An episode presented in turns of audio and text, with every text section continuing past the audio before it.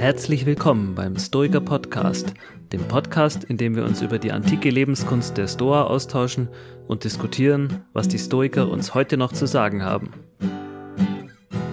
Für weitere Informationen besucht uns unter www.stoikerpodcast.de.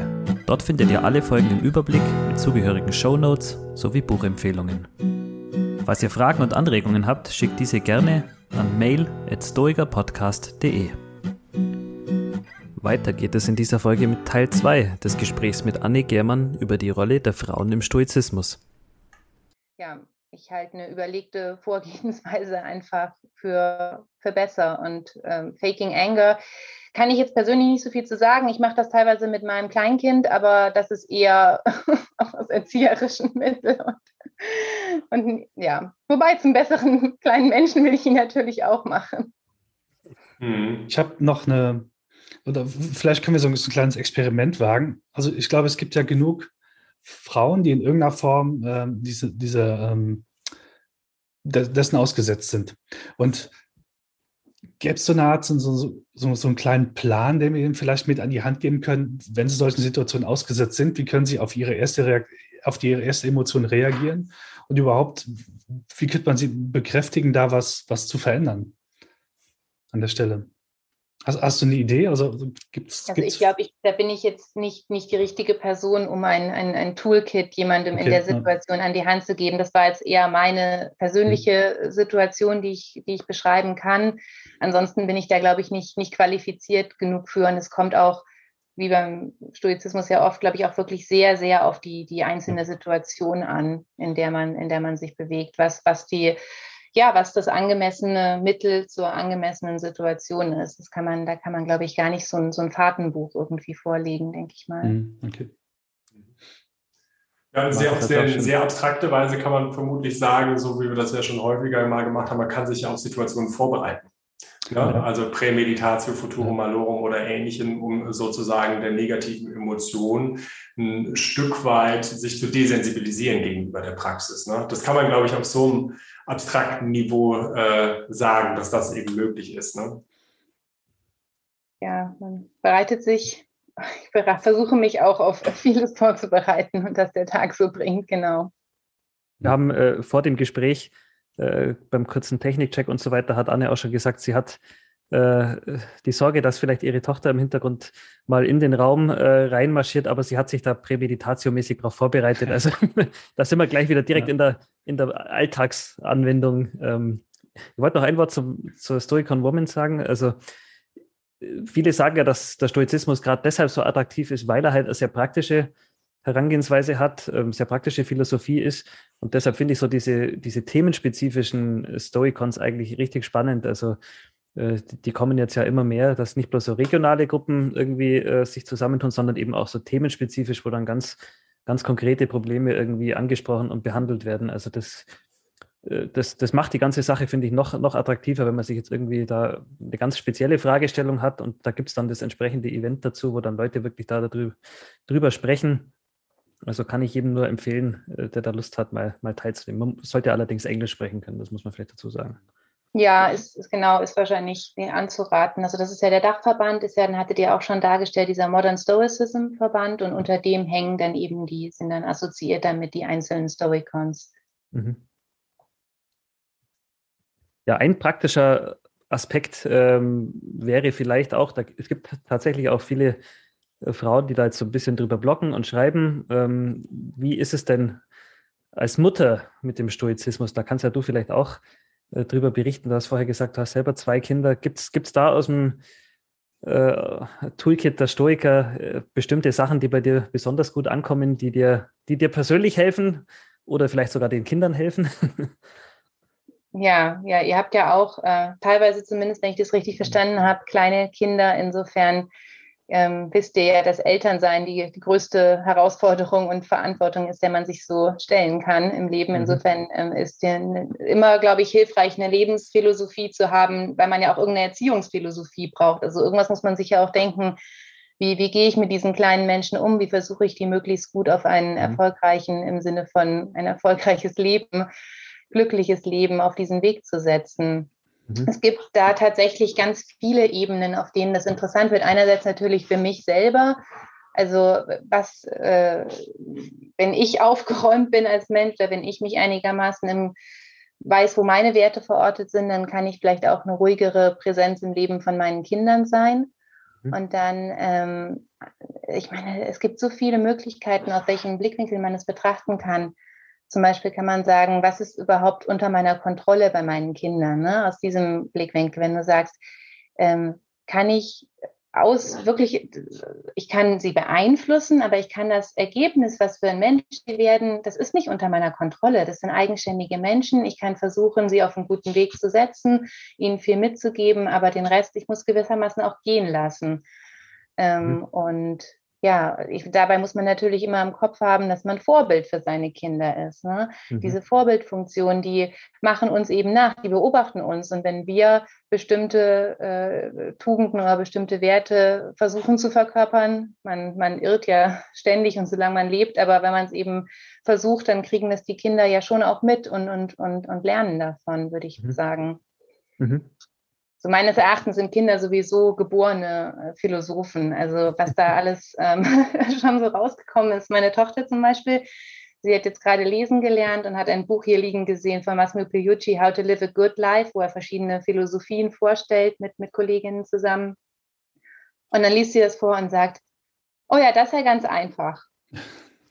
Okay. okay, also versuchen seit Jahrtausenden, versucht die Menschheit der Frage auf den Grund zu gehen, aber du weißt es. Und dann guckt sie mich an und sagt sie, ja, Mami, man kann nur ein gutes Leben führen, wenn man ein guter Mensch ist. Mhm. Ich war so, hm. Wow, ja. Sonst geht das nicht. Okay, ja, also es, Kinder haben einen ganz anderen Zugang nochmal mhm. zu Philosophie und zu den großen Fragen im Leben und mhm. kann man auch von denen lernen. Und ja, man, ich setze mich mit meiner Tochter, also mein, mein Sohn ist noch sehr klein, das ist natürlich schwierig, wenn man in dem Alter, die Stoiker haben ja, glaube ich, sogar gesagt, dass ähm, Alter, in dem Kinder überhaupt zur Vernunft dann oder zum rationalen Denken fähig sind, ist, glaube ich, erst ab 13 Jahre oder Markus, weißt du, was, was anderes, ja, ja. noch älter, ne? Mhm. Und, ähm, aber ich denke auch, dass man mit kleinen Kindern schon wirklich viele Sachen besprechen und einüben kann. Einfach Alltagssituationen. Die kommen heim mhm. von der Schule und sind wütend. Jemand hat sie geärgert im Pausenhof. Dass man mal sagt, komm, wir halten mal kurz inne, wir überlegen, wo kommt dein Gefühl her? Ähm, was für eine Reaktion hast du dann gemacht? Würdest du das wieder so machen?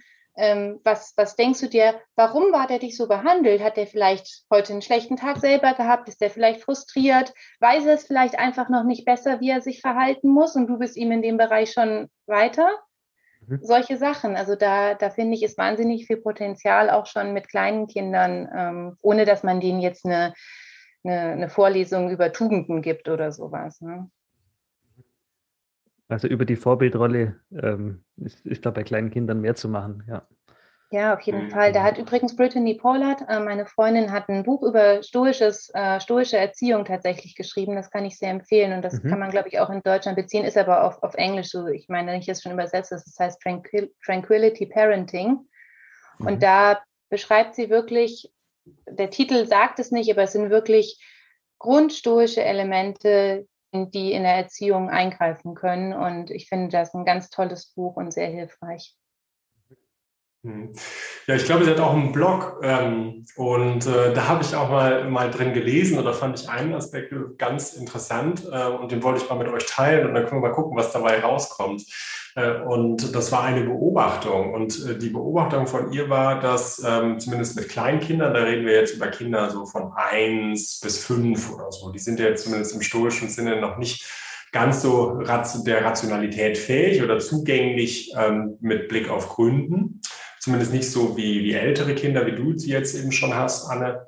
Ähm, und da hat sie dann äh, die Beobachtung geteilt, dass äh, viele Eltern so eine Art von Weihnachtsmann-Mentalität gegenüber ihren Kindern haben. Also die, die Kinder, äh, die kommen halt zur Mama und möchten XYZ haben und die kriegen das. Dann, oder wenn die unglücklich sind, Ne? Also wenn die Kinder schreien und sozusagen Frustration erleben, ne? also psychische Frustration, weil sie nicht kriegen, was sie, was sie gerne haben wollen, dann ist der erste Impuls der Eltern erstmal derjenige, oh, das dürfen die nicht haben. Die müssen rundum glücklich sein. Das heißt, die müssen strahlen, die müssen immer kriegen, was die brauchen und so weiter. Dann hat sie gesagt, da müssen wir halt doch vielleicht mal überlegen, ob das wirklich im, im Sinne ähm, des guten Lebens ist, dass die Kinder sozusagen nachher so verweichlicht sind, dass sie überhaupt gar keine Frustrationstoleranz mehr haben. Natürlich muss man da im Extrem aufpassen. Also man soll ja nicht die kleinen Kinder zu US Marines erziehen, ne? ne, die irgendwie alles aushalten, aber schon so in dem Sinne, dass man durchaus den Kindern in dem Alter, das habe ich jetzt da mitgenommen, ähm, mal etwas zumuten darf damit sie ein Stück weit auch desensibilisiert werden gegenüber der Frustration und merken, ach, das ist gar nicht so schlimm, wenn ich gar nicht immer das kriege, was ich eigentlich haben möchte. Ich weiß nicht, wie, wie eure Erfahrungen in der Hinsicht sind.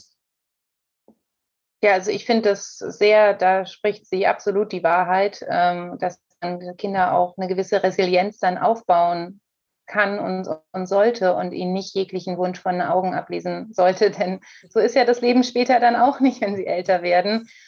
Und ist, glaube ich, auch eher eine Sache der wirklich neueren Neuzeit, dass Kinder so ja. ähm, sehr, ich will jetzt nicht negativ verhätschelt sagen, aber, aber doch so wirklich rundum äh, glücklich gestellt werden. Und auch, das hat ja auch mit materiellen Dingen, hat das ja auch zu tun. Ne? Gerade was du auch sagtest, von wegen jeden Wunsch ablesen und jetzt hätte ich gern das Auto und kauf mir das dankbar sein für was man hat und ähm, ja, und Betonung darauf eben auch. Und nicht materielles ist äh, jederzeit verfügbar und, und zum Glück auch absolut maßgeblich. Mhm. Und während die Kinder diese Frustrationstoleranz entwickeln, da ist dann der Stoizismus für einen selber als Elternteil wieder sehr hilfreich. Der Tobsuchtsanfall im Supermarkt zum Beispiel, genau. genau, die man dann aushalten muss und die bösen Blicke der anderen. Ja, da gibt es, glaube ich, wirklich mehrere Aspekte. Ne? Also äh, das ist, glaube ich, irgendwie so ein paradigmatisches Beispiel, wenn äh, der Sohn oder die Tochter auf einmal irgendwie kurz vor der Kasse in Tränen ausbricht, sich auf den Boden wälzt und sagt, ich will jetzt dieses XYZ oder sowas haben. Ne? Und alle schauen einen an, da kann man sich irgendwie in Selbstbeherrschung üben und sagen, hm, äh, die Blicke der anderen, die die sind für mich jetzt nicht handlungsanleitend. Vielleicht schmerzen die im Moment, je nach Trainingszustand. Die, äh, aber die sind nicht handlungsanleitend in dem Sinne, dass ich jetzt mein Kind deshalb aufhebe. Ne? Äh, möglicherweise hebe ich es auf und unterstütze es meinetwegen auch in seinen, seinen Wünschen oder seinen Handlungen, aber nicht, weil die anderen mich jetzt gerade angucken zum Beispiel. Und dann ein anderer Aspekt ist natürlich auch derjenige, glaube ich, zumindest, äh, ich bin auch junger Vater und äh, da ist ein Impuls einfach, dass man es nicht gut haben kann, äh, wenn die eigenen Kinder frustriert sind. Das ist wahrscheinlich auch sowas wie eine, eine Propatheia, wie die Historiker sagen würden, sozusagen eine natürliche Neigung oder Aversion äh, gegenüber der Schmerzempfindung von, von Nachfahren, äh, die man mhm. da hat. Das heißt, da muss man auch nochmal auf der Ebene auch nochmal selbstbeherrscht sein und sozusagen die Ratio einschalten und sagen, hm, ich helfe ihm eigentlich jetzt, ne, indem ich ihn möglicherweise vielleicht streichle, aber erstmal schreien lasse. Ne? Das kann ja auch, wie du schon gesagt hast, kommt immer auf die individuelle Situation an. Und es ist jetzt kein Pauschalhinweis, das Kind immer liegen zu lassen vor der Supermarktkasse. Aber das ist manchmal eben eine, eine Option, die man irgendwie ergreifen kann, ähm, um dem Kind weiterzuhelfen, indem man sich erstmal, indem das Kind erstmal die Frustration spürt. Aber zugleich eben auch unterstützt wird darin. Ne? Also nicht alleine gelassen wird. Ja. Dann machen wir vielleicht nochmal eine extra Folge über historische Erziehung. Da reden wir ja auch nochmal auch äh, häufiger von. Ne? Ja, das haben wir schon ein paar Mal angeschnitten, das Thema. Ich werde auf jeden Fall dieses Buch von der Brittany Pollard mal anschauen, was du gerade vorher gesagt hast, weil wir hatten das Thema irgendwie schon ein paar Mal und sind eigentlich immer so ein bisschen drauf gekommen. Es, es fallen einem genug äh, so Werkzeuge der Stoiker ein, um selber irgendwie ein bisschen resilienter dazu werden. Ähm, du hast es schon gesagt, da ist man dann selber auch natürlich ein besserer Elternteil, wenn man ruhig ist und gelassen bleiben kann und so. Aber so äh, wirklich auf die Kinder bezogen, ja, Vorbildrolle haben wir vorher schon gehört, das war ein sehr guter Hinweis, aber irgendwie so, ja, so irgendwie so Lehrplan, wenn man sein Kind zum Stoiker erziehen will, da hat, glaube ich, noch kaum jemand irgendwas drüber geschrieben. Irgendwie so wie so ein Curriculum, irgendwie, keine Ahnung, äh, ab, ab acht Jahren äh, jeden Abend ein Seneca-Zitat oder was auch immer. Also so, so, so, eine stoische Erziehung, falls denn das überhaupt ja. gewollt ist. Äh, Markus hat schon gesagt, man will die natürlich auch nicht irgendwie so zu Marines erziehen, aber wenn, wenn ja irgendjemand Interesse daran hätte, die Kinder so wirklich dem Stoizismus vertraut zu machen, da gibt es, glaube ich, noch gar nichts drüber. Das wäre mal eine spannende Folge, wenn wir da äh, uns was überlegen. Es wäre ja auch kein Marine, es wäre ja auch einfach ein, ein besserer Mensch, nicht nur um sich ja. selbst willen, wobei glücklicher sein wahrscheinlich Side-Effekt ist, sondern auch um ein besserer Teil der Gesellschaft zu sein, ne? um eine mhm. bessere, seine Rolle, die verschiedenen Rollen, die wir haben, besser auszufüllen. Ich, das erinnert mich dran, ich meine, es gibt eine Schule für Stoizismus in London. Ich meine, das hat mal mhm. jemand erwähnt. Also, also eine tatsächlich eine Schule für Kinder, die einen stoischen ah, okay. Lehrplan hat. Oder, aber das ist, glaube ich, eine, eine Ausnahme. Ich, vielleicht ist sie inzwischen auch geschlossen, aber ich meine, dass, es, dass ich das mal mhm. gehört habe. Spannend. Müssen wir mal äh, nachrecherchieren, ob es die gibt und was, was denn dieser auf dem Lehrplan hat. Das würde mich jetzt interessieren. Meiner ist zwar auch noch zu klein. Der ist laut, laut den Stoikern noch nicht vernunftbegabt, aber die Zeit kommt ja noch. Mhm. ja. Ja, äh, habt ihr sonst noch irgendwelche Themen? Also, Markus hat gerade schon gesagt, wir können da gerne auch nochmal eine Folge draus machen. Ähm, wir kriegen da regelmäßige Anfragen, auch von Frauen, die da bestimmte Themen behandelt haben wollen. Aber wenn wir dich heute schon mal da haben, gibt es sonst noch irgendwelche Fragen oder hast du noch irgendwelche Anekdoten auf Lager, die du uns erzählen willst?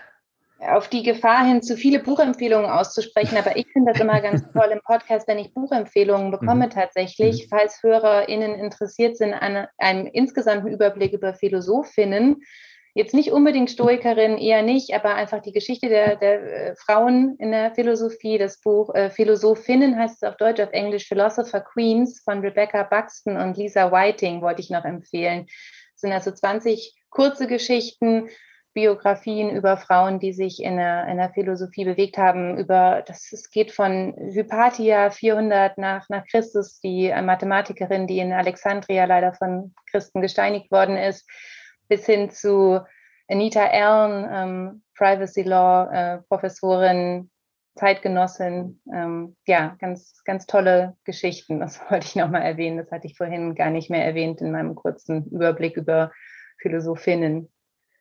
Also wir, wir, verlinken alles, was, was du uns hier empfiehlst und was bisher gefallen ist, verlinken wir unter auf, auf der Webseite drunter. Also da kann jeder sich äh, frei bedienen. Das wird eine schöne lange Liste diesmal. Ja, vielen Dank. Mhm. Ja, und wer sich mit mir verlinken möchte, falls da, also ich ja. bin auch immer an Austausch interessiert. Wie gesagt, ich freue mich gerade mit dem deutschen Sprachraum zu tun zu haben. Vielleicht könnt ihr meine E-Mail-Adresse da auch noch mit reinpacken. Mhm. Machen wir. Ja, ich habe tatsächlich noch eine Frage. Und so, ähm, das ist einfach nochmal eine ganz andere Perspektive. Wir haben relativ viel jetzt über Resilienzbildung äh, gesprochen und auch in Situationen, in denen Frauen sind, äh, die problematisch sein können, also Stichwort äh, Sexismus und wie man damit umgeht. Ähm, eine andere Situation ist ja auch noch diejenige, dass viele sagen, Frauen haben es heute in unserer Gesellschaft mit Blick auf die Findung ihrer Rolle, also ihre Vision im Leben, schwerer als Männer. Auf der einen Seite sollen sie die perfekte Mutter sein, auf der anderen Seite ja, sollen sie auch irgendwie eigenständig sein und einen Job machen und so weiter. Ne? Und Ehefrau kommt irgendwie auch noch dazu. Und das sind irgendwie ganz viele verschiedene Sachen, die an einem zehren. Und man weiß eigentlich gar nicht genau, was man da machen soll. Gibt der Stoizismus auch sowas wie einen ethischen Kompass hinsichtlich dessen, wie man seine Rolle als Frau im Leben eigentlich findet? Gibt es sowas auch? Oder wie geht man daran? Vielleicht mal so gefragt. Ja, das ist eine, eine große Frage. Also was ich persönlich wichtig finde, ist, wenn man sich einfach ganz alleine für sich nochmal hinsetzt und klar macht, was sind eigentlich meine Rollen in diesem Leben? In welchen Rollen stecke ich? In welchen stecke ich freiwillig? In welchen stecke ich unfreiwillig? Ich bin vielleicht eine, eine Tochter wahrscheinlich. Ich bin eventuell gewollt oder wenige heutzutage hoffentlich nur auch ungewollt Mutter. Ich bin Kollegin, ich bin Partnerin, ich bin Freundin, ich bin Schwester und, und wie werte ich für mich diese Rollen und wie kann ich die versuchen in Einklang zu bringen? Und da gibt es wieder keinen, keinen Schlüssel, den man jetzt ins Schloss stecken kann und sagen kann, ja, mach doch auf und dann wirst du glücklich, sondern das ist, da muss man sich wirklich angucken, was kann ich, was kann ich schaffen und wie kann ich das bewerten. Und bei vielen ist es ja auch nicht nur eine Frage von, was will ich, sondern was muss ich, weil einfach die ist es sehr privilegiert zu sagen, was möchte ich denn alles machen. Mhm. Äh, die Wahrheit ist wahrscheinlich eher, was, was muss ich, welche Rollen muss ich wie erfüllen und wie ordne ich das für mich. Mhm. Also wieder kein Patentrezept, höre ich daraus. Leider nein. Ich, wenig, Wenig Patentrezepte leider an der. Ja, das ist ja auch gar nicht schlimm. Ich meine, die Welt ist halt ein komplizierter Ort. Warum sollte die Philosophie anders sein? Äh, also äh, man sollte vielleicht Vorsicht walten lassen vor allzu viel Dogmatismus und wenn Philosophie Patentrezepte hat. Und von, so her, von daher ist es ja sehr sympathisch, wenn jemand sagt, man muss den Einzelfall anschauen und äh, genauer schauen, wie das für jeden Einzelnen in der jeweiligen Situation mhm. passt. Mhm. Und Stoizismus ist halt auch eine fordernde Philosophie. Ne? Also wer, wer sich da ähm, drauf einlässt, äh, es erfordert ja auch viel Reflexion und viel Arbeit an sich. Also das muss man auch mhm. wollen. Ich glaube auch nicht, dass es für jeden das Richtige ist unbedingt. Mhm. Mhm. Mhm. Ja, das ist vielleicht auch noch ein guter Punkt, den haben wir ja auch des häufigeren im Podcast äh, erwähnt. Ähm, in acht Wochen wird man halt nicht zum Stoiker. Also jetzt mal ganz mhm. abgesehen davon, dass äh, der stoische Weise, also das Hauptideal sowieso nur alle 500 Jahre vorkommt, nämlich so selten ist wie der Phönix. Oder die äh, stoische Weise. Oder die stoische Weise, genau. Richtig, danke für, für die Korrektur. Das, das ist, dann, ist dann halt so. Ähm, da muss man erstmal mit, mit klarkommen. Insofern sind vielleicht auch so allzu schnelle Empfehlungen, mach doch mal folgende äh, drei Übungen äh, und dann bist du sozusagen fertig, mit Vorsicht äh, zu genießen. Ne? Ja. Und vielleicht ähm, kannst du auch nochmal deinen Eindruck schildern.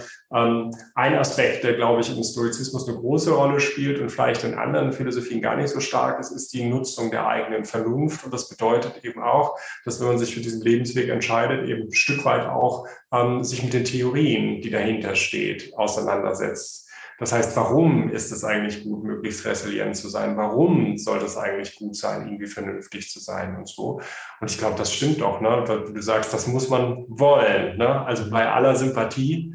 Ähm, wir haben in einem unserer ersten Podcast-Folgen auch gesagt, ähm, dass wir sozusagen kritisch wohlwollende Beobachter des Stoizismus sind. Und diesen vielleicht für manche kritischen Aspekt sollte man nicht unter den Tisch fallen lassen. Ja, ja. Genau. Ja, auf jeden Fall. Also ich, ähm, mir persönlich, ich finde es einfach, ähm, ich begeister mich dafür. Ich finde, da ist wahnsinnig Hilfreiches dabei.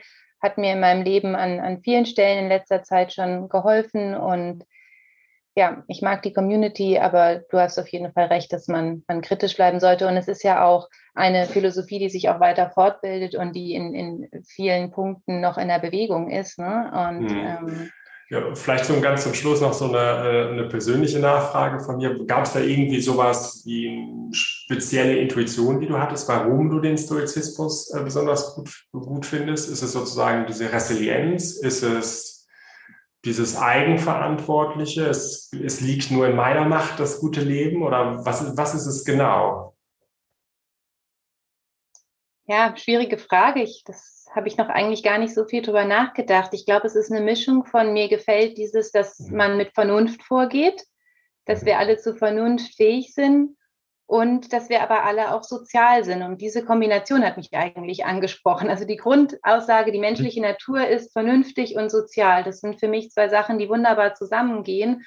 Und ähm, den sozialen Aspekt, den finde ich ja mindestens genauso wichtig wie das vernünftig reagieren auf unsere Umstände und persönlich resilient zu sein, äh, als Selbstzweck auf keinen Fall, aber es hilft ja auch wiederum mir in meinen mitmenschlichen Beziehungen dann weiter, wenn ich mit mir im, im Einklang bin. Und eher auch das, äh, siehst du das so, wie es die Stoiker eigentlich auch gesehen haben, wie du schon gesagt hast, nicht, nicht als Selbstzweck. Das ist ja, der Markus hatte ich ja vorher schon ein bisschen versucht, da in die Falle zu locken mit dem Patentrezept. Äh, da stelle ich ihm jetzt mal, nein, nein, äh, Spaß beiseite. Aber äh, du kommst ja aus dem Silicon Valley und da gibt es ja auch diesen Begriff Silicon Valley Stoizismus, die das ja dann so ein bisschen oft runter reduzieren auf irgendwie, äh, man sieht das dann bei YouTube ganz oft, mach diese drei stoischen Übungen und, und du bist resilient oder sowas. Also das, das haben wir jetzt ja, glaube ich, irgendwie äh, äh, ausgeschlossen, dass das jetzt doch nicht alles ist, was der Stoizismus zu bieten hat und dass da schon auch noch mehr dahinter steckt. Also wenn ich da kurz einhaken darf, ich finde das als Einstiegsdroge gar nicht schlecht. Ne? Man sollte es nur nicht so verkaufen, dass danach alles vorbei ist. Genau, ne? ja. sondern der Weg fängt dann erst an. Und es gibt ja unterschiedliche Schwellen, wo Leute anfangen. Ihr habt ja jetzt gerade auch darüber gesprochen, dass ihr, oder du hast, Anne, du hast davon gesprochen, dass äh, du mit Ryan Holiday angefangen hast, was auch eher ein Mainstream-Autor ist und so weiter. Ne? Ähm, andere haben möglicherweise, so wie ich, mit den Quellen selber äh, angefangen. Ne? Also es gibt da irgendwie ganz verschiedene Wege ähm, da irgendwie reinzukommen. Und dann will ich das auch, die YouTube-Videos gar nicht verurteilen. Ja. Man sollte halt wirklich nicht so viel versprechen und zu sagen, du, nach acht Wochen bin ich fertig. Ne? Mhm. Dann äh, mhm. habe ich sozusagen das gute Leben in der Tasche. Mhm. Mhm. Nein, das ist ein lebenslanger Weg und es geht ja auch immer wieder gibt ja auch immer wieder Rückschläge, wo man sagt, das ist jetzt überhaupt nicht, wie ich mich verhalten wollte. Und das ist, glaube ich, eine sehr lange Reise, die man da vor sich hat. Mhm. Ähm, mhm. Und genau, ja, Silicon Valley. Also ich, ich lebe zwar hier, aber ich habe das jetzt auch gar nicht so mitbekommen als, als nur Lifehack-Geschichte, ähm, mhm. weil ich da einfach auch tief eingetaucht bin und ähm, ja, es, es gibt ja viele, ihr habt ja über Logik gesprochen, über Bereiche, wie kann ich an meinem Denken arbeiten, sowas wie äh, Think Again, welchen, welchen ähm, Biasen unterliege ich und sowas. Es gibt ja so viele Bereiche, in denen Stoizismus auch noch relevant wird, die jetzt, die wir sprengen jetzt komplett den Rahmen, aber ihr habt ja den Podcast dafür. Ja. Ich finde das ganz toll, dass ihr diesen Podcast macht. Ich bin so froh, dass es sowas im deutschen Raum jetzt ist. Ja, vielen Dank. Ich glaube auch, dass das wirklich eine wichtige Folge jetzt war äh, es sind da ja in der Zwischenzeit auch einige Fragen in die Richtung eingegangen und ich hoffe, wir konnten da jetzt heute einige Fragen beantworten. Wir haben ja jede Menge äh, diskutiert und wer sich da weitergehend noch informieren will, ich glaube, für denjenigen waren auch äh, jede Menge, was weiß ich, YouTube-Hinweise mit der Storycon X-Women mit dabei und Buchempfehlungen. Also da äh, sollte jetzt die Tür erstmal aufgestoßen sein für alle äh, Männer und Frauen, die uns zuhören und die mehr über dieses Thema wissen wollen. Also ich glaube, da da gibt es jetzt einiges an Material zur Verfügung. Wer übernimmt die, die Schlussworte? Hat einer von euch noch einen schönen, äh, schönen Satz? Ansonsten, ich sehe keine Reaktion, dann würde ich auf jeden Fall äh, mich bei dir, Anne, sehr bedanken, dass du heute bei uns mit dabei warst. Ähm, muss vielleicht auch noch erwähnen, das haben wir jetzt noch gar nicht gesagt. Wir, wir haben das jetzt mit enormer Zeitverschiebung natürlich gemacht nach Kalifornien, aber es hat technisch reibungslos funktioniert. Also schöne Zeiten, in denen wir hier leben, was das betrifft. Äh, danke, dass du dir die Zeit genommen hast bei dir am Morgen. Ja, sehr gerne. Und ja, vielen Dank. Genau. Ja. Alles Gute und heiter bleiben. Genau. genau. Dann haben wir heute die Stoiker ist hinreichend erörtert. Und heute auch die Lage der Stoikerinnen. Und die Stoikerinnen. Oh, ja. So, tschüss. Also, ciao, ciao. Macht's gut. ciao. ciao.